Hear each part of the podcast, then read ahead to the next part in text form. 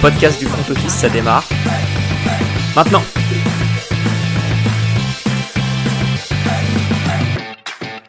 Salut à tous et bienvenue dans un nouvel épisode du front office. On poursuit les bilans, on avance bien, on, a déjà quelques équipes en stock.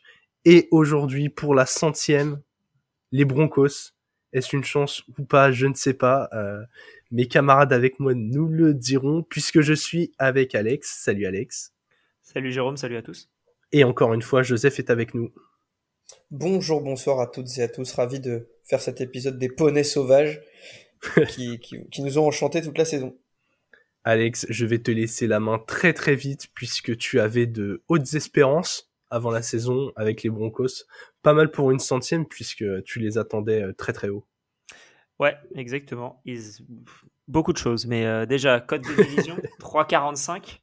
Alors, euh, c'était pas la plus, euh, la plus faible, on va dire, donc la plus haute, la plus basse, peu importe comment on voit les choses. Mais euh, bon, d'un autre côté, quand tu es dans une division avec les Riders qui s'étaient renforcés, les Chargers aussi, et les Chiefs qui, au final, ont roulé sur la ligue, c'était compliqué de la gagner. Leur bilan de l'année dernière était à 7-10, donc avec Drew Locke, parce que, était, et un, mix entre Drew Locke et Teddy Bridgewater, donc on pouvait s'attendre à mieux avec Russell Wilson qui arrive. C'est ce que Las Vegas projetait, il projetait à 10,5. Euh, moi, je les voyais au-dessus de ça, vers 11 ou 12. Et toi, GG, tu les voyais en dessous de ça. Je sais pas si tu les voyais à 10 ou à 8, mais en tout cas, tu les voyais en dessous de 10 et demi. Et, euh, et au final, tu avais bien raison, puisqu'ils ils ont fini en 5-12. Je sais pas si c'est exactement ce que tu avais prévu, le 5-12, mais, euh, mais en tout cas, visionnaire de, euh, les voir faire en dessous de ces 10 victoires et demi. Alors non, je vais pas faire le visionnaire qui les avait vus à, à 5 victoires. Je les voyais en dessous de 10 et demi parce que c'était haut, parce que je sentais bien les Chargers et que je savais que les Chiefs seraient bons et que euh, bah, tout Russell Wilson qui soit, même s'il avait bien rebondi, je voyais plus, tu vois, une saison en, en 9-8, euh, synonyme de progrès, avec un effectif déjà bien en place et à la lutte, euh, à la lutte pour aller en playoff. Et, et finalement, ça s'est pas passé comme ça. je crois, Joe, que tu as quelques chiffres à nous, à nous partager sur cette saison sportive des Broncos. Ouais, euh, alors déjà, c'est vrai qu'on pouvait s'attendre euh, euh, à une bien meilleure saison, et c'est un euphémisme de le dire, parce que pour le coup, l'arrivée de, de, Russell Wilson au poste de quarterback, en provenance de Seattle pour un énorme package, c'était trois premiers tours, je crois, quelque chose comme ça, trois premiers tours de draft, pardon, laissait espérer bah, beaucoup de choses à ces fans des Broncos.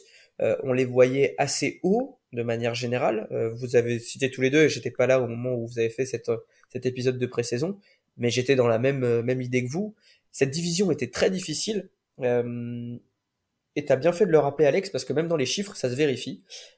Pour le coup, ce, bilan de 5-12, il cache une super défense, une défense qui est top 10 NFL sur pas mal de compartiments, euh, qui est septième en nombre de yards encaissés par match. Donc 320 yards encaissés par match, c'est le septième bilan de la NFL.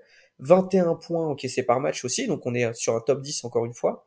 Euh, et là où c'est intéressant, c'est par exemple sur les, les, les troisièmes tentatives. Euh, c'est la deuxième meilleure défense contre les troisièmes tentatives. Ils encaissent que, euh, enfin, ils permettent de ne pas convertir 34%, donc plus, plus d'un tiers.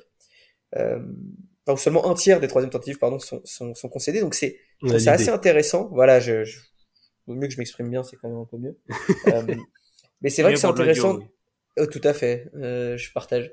Euh, et c'est vrai que ça prouve aussi qu'il y a des choses à garder cette saison des, dans cette saison des Broncos qui est quand même assez difficile parce que pour le coup en attaque euh, c'est complètement l'inverse. On parlait euh, des Colts très récemment qui était la deuxième ligne offensive la plus poreuse de la ligue. Bien les Broncos c'est juste la première, 63 sacs encaissés, un run game extrêmement faible, la deuxième équipe la plus pénalisée également.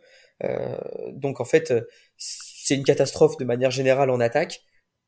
Là aussi, dernière chose aussi, on, on citait les Colts récemment, euh, avec un mouvement au poste de, de, de coach, euh, de head coach.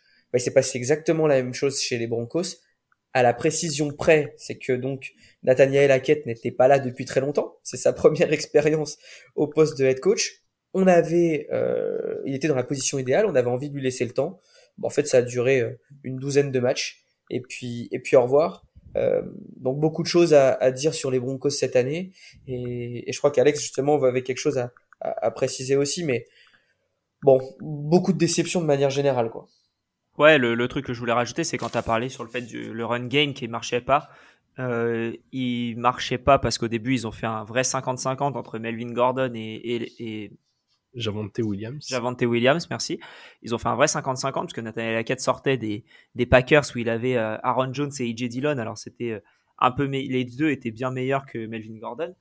Mais euh, au fur et à mesure, ils se sont rendus compte qu'ils avaient mieux en, en, Javante. Ils allaient lui donner plus en plus de portée. Ça se voyait d'ailleurs. Il, il, il, avait de plus en plus. Et le match où il commence à prendre 100% ou au moins proche de 80% des snaps, il se blesse. Et du coup, là, la saison, euh, tu sentais qu'il voulait faire une bonne partie sur euh, le jeu à la course avec Javante, éventuellement des passes de temps en temps de Russell Wilson vers Judy et, Sutton.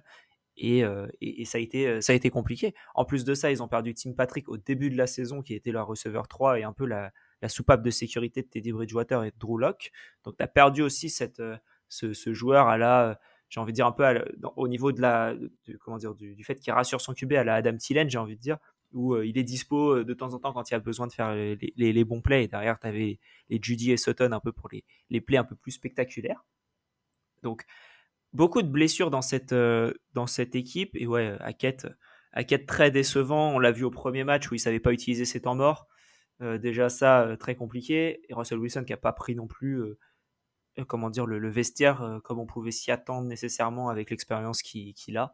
Donc, ouais, ça a été un peu une saison difficile. Cependant, je trouve qu'il y a quand même des motifs d'espoir pour ces Broncos, notamment au vu de la fin de la saison, où on a vu un Jerry Judy super visé, donc en deux mots et non pas avec un manager au-dessus de lui qui lui demande ce qu'il a fait de 16h à 16h30. Euh, mais, euh, mais il était visé énormément par Russell Wilson, ce qui a fait en sorte que bah, il nous a fait des, des, des, lignes de stats absolument incroyables. Pendant que dans le même temps, et je pense que ça, Joseph, c'est ce qui a permis à, aux, comment dire, aux Broncos de redescendre dans le classement des défenses parce qu'ils ont perdu énormément de points, ils ont pris énormément de points, énormément de yards sur les derniers matchs quand il n'y avait plus rien à jouer. Ils ont clairement lâché, j'ai l'impression, leur leur, euh, leur saison et les défenseurs ont un peu, ont un peu lâché. Mais voilà, tu as eu l'attaque qui a pris un step up et la défense qui a pris un step down parce qu'ils en avaient marre de se faire décevoir, euh, enfin, d'être déçus par, euh, par l'attaque. Ouais, ils ont, ils ont tellement porté l'équipe toute la saison. Je rejoins ce que vous avez dit tous les deux et, et ça souligne le gros point clé de cette saison, c'est que Russell Wilson n'a pas rentabilisé l'investissement qu'on a mis sur lui. Il sortait d'une, sa dernière saison aussi haut que c'était mauvaise on sentait qu'il avait besoin de changer d'air. On se posait quand même la question est-ce que c'est le début d'un déclin ou est-ce que ouais finalement il avait juste besoin de rebondir, de se relancer, de redécouvrir quelque chose?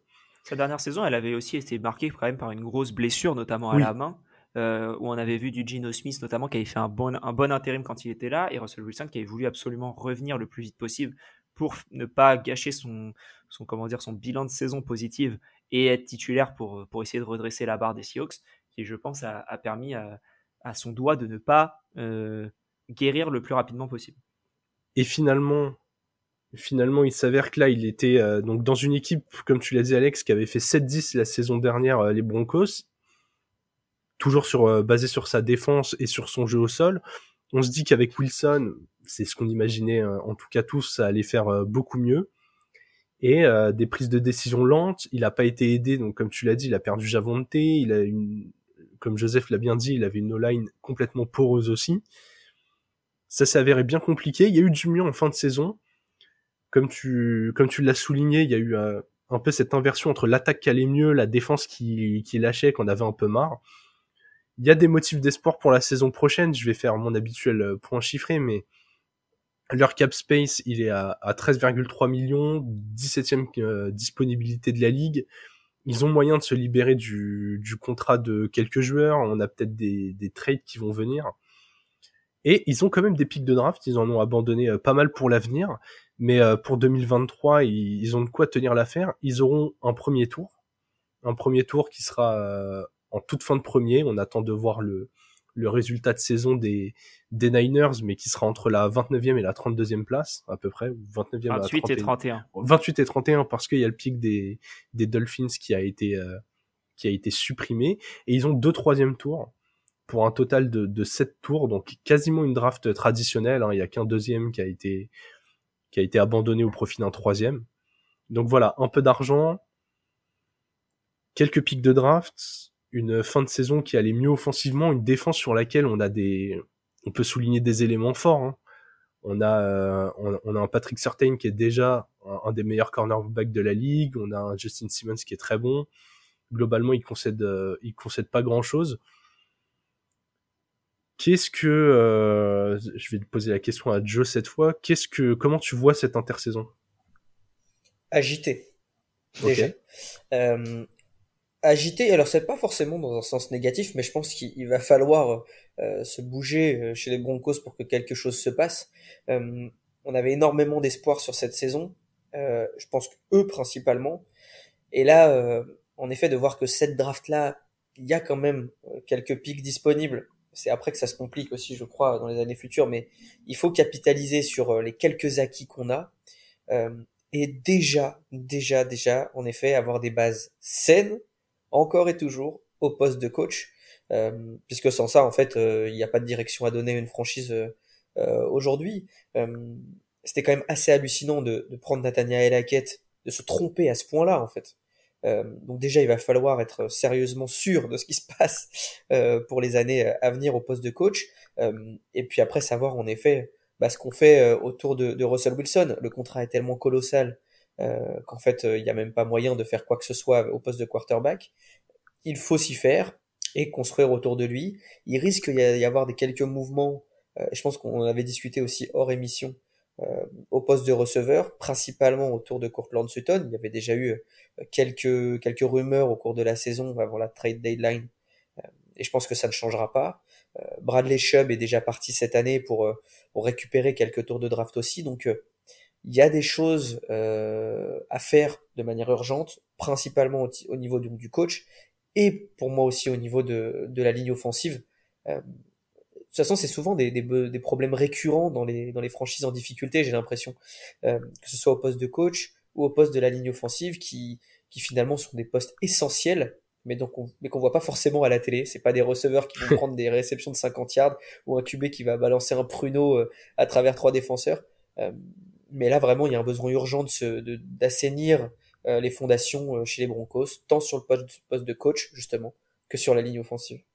Eh bien, Alex, je te euh, passe la main avec l'habituelle question. Tu es GM, qu'est-ce que tu fais? Tu qu'est-ce que tu cut Quel ménage tu quel ménage tu entrevois? Et, et, quel discours surtout tu as envers Russell Wilson? Bon, Envers Russell Wilson, je laisse au moins une année de plus. Hein. Il n'y a pas ça, pour le coup, il y a pas. Euh, enfin, je le laisse faire. T'as pas d'autre choix, de toute façon, je pense. Voilà. Je cut euh, Chase Edmonds. De toute manière, je pense que c'est ce qui sera fait. Il coûte 5 millions 9, ce qui est beaucoup trop. Et euh, s'il est cut, il ne coûtera rien. Donc, c'est un cut évident, je trouve. Ouais. et derrière, bah, ça va être compliqué. Mais franchement, comme Joseph en parlait, parce qu'on en parlait un petit peu avant l'épisode, Cependant, c'est un peu compliqué au vu du contrat, mais Courtland Sutton, tu l'as prolongé pour je sais plus combien de temps mais il a 14 millions en garantie et son cap est à 18 millions.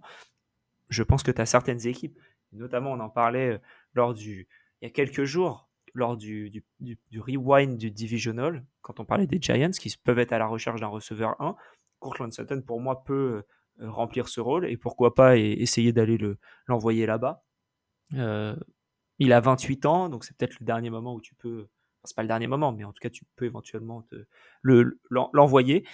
Et ensuite, pas faire trop de moves, juste être tranquillement, répondre, euh, prendre les joueurs best player available avec tes trois premiers tours. Si tu as une opportunité de, trade out de ton premier tour pour en prendre deux deuxièmes par exemple, ou un deuxième et un deuxième l'année prochaine, ou quelque chose comme ça, je le ferai pour avoir le plus d'assets possible pour, euh, bah, en fait, pour un coach où on sait pas trop qui ça va être, parce qu'il y a toujours la rumeur euh, Sean Payton, et auquel cas faudrait lancer ton, faudrait envoyer un premier tour pour lui ce qui pour moi est une erreur euh, monstrueuse d'envoyer un premier tour plus les 25 millions qu'il demande derrière pour un coach.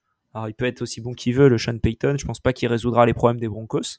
Donc autant prendre un, comment dire un head coach jeune, un peu comment dire dynamique et qui essaye quelque chose à la j'en sais rien à la Mike McDaniel qui a essayé euh, de faire quelque chose de correct. Est-ce que c'est la bonne solution? Parce qu'au final ils l'ont tenté avec Nathaniel Hackett et ça n'a pas fonctionné spécialement. Mais, euh, mais je pense quand même que c'est autant tenter y a pas, pas grand chose à perdre. Moi, tu vois, je relancerais, euh, je relancerais plutôt des des, des d'anciens head coach. Oh, des Brian Flores. Exactement, c'est le nom que j'allais citer. Je préfère largement voir une équipe relancer Brian Flores que de retenter euh, un, un offensive coach euh, qui euh, qu'aurait fait deux ans à la fac. Brian Flores, il a des offres. Hein. Ouais. Au, moment où on enregistre, donc on enregistre le, mardi pour vous qui l'écoutez normalement samedi ou dimanche. et j'ai vu que Brian Flores avait fait une interview avec les Cards. Ok et ce serait une bonne idée. En fait, de toute façon, Flores, ce serait une bonne idée pour pas mal d'équipes. C'est vrai. En tout cas, cette intersaison risque d'être mouvementée, comme l'a dit Joe. Énormément d'agents libres, 25, euh, donc très peu qui sont euh, restricted, donc euh, très peu sur lesquels vous avez la main. En termes d'argent, comme je l'ai dit, c'est c'est dans la moyenne. Ils, ils sont 17e, mais de potentiel trade. Pour revenir sur le contrat de Sutton, c'était 4 ans pour 60 millions et il a quand même 35 millions de garanties. Il y a des équipes qui seront intéressées très clairement parce que bah, c'est le genre de joueur quand tu as un besoin, tu, tu, n'hésites pas à les, à les surpayer un peu et je pense que les Giants pourraient être le, parfait exemple de ça. Ou en cas d'accident, si les Bears n'ont pas les packages qu'ils veulent, ils sont capables d'aller euh, avec tout l'argent qu'ils ont euh, chercher un, un Sutton comme ça.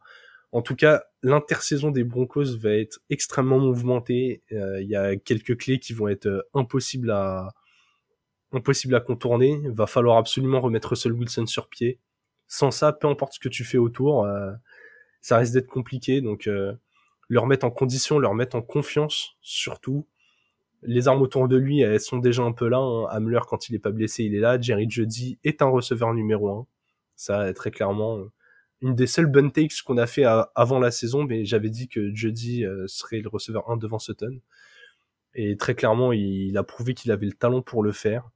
Mais ouais, intersaison qui va être ultra intéressante, saison qui a été décevante. On est d'accord, euh, messieurs, c'est euh, top 3 des déceptions de la saison, les Broncos Très largement, ouais. Troisième en tout cas, parce qu'il y en a deux qui sont loin au-dessus. Moi, c'est top 5, on va dire. Ouais, j'aurais dit 3 pour moi, ouais. Non, je comprends. On, peut, on peut un peu citer les équipes encore un à foutre là, mais je pense que les Rams, les Colts. Euh... Ah, ça y 1 et 2 pour moi. 1 et 2, Cardinals, c'est pareil. Et les Riders peuvent être pas mal. les Packers pour moi. Ouais, les... ok, ok, ouais, ouais, ouais. Je, je comprends pourquoi tu, tu élargis à 5. En tout cas, nous avons fait le tour pour les Broncos. Un grand merci. Ça fait, ouais, comme je l'ai dit au début, ça fait 100 épisodes. Ça y est, euh, la centième. On est content de voir que de plus en plus de gens nous suivent. Ça nous fait euh, vraiment plaisir. On essaye de développer des concepts euh, bah, pour être euh, archi présent, être être tout le temps là, échanger avec vous. Et, et ben un grand merci pour le soutien que vous nous donnez.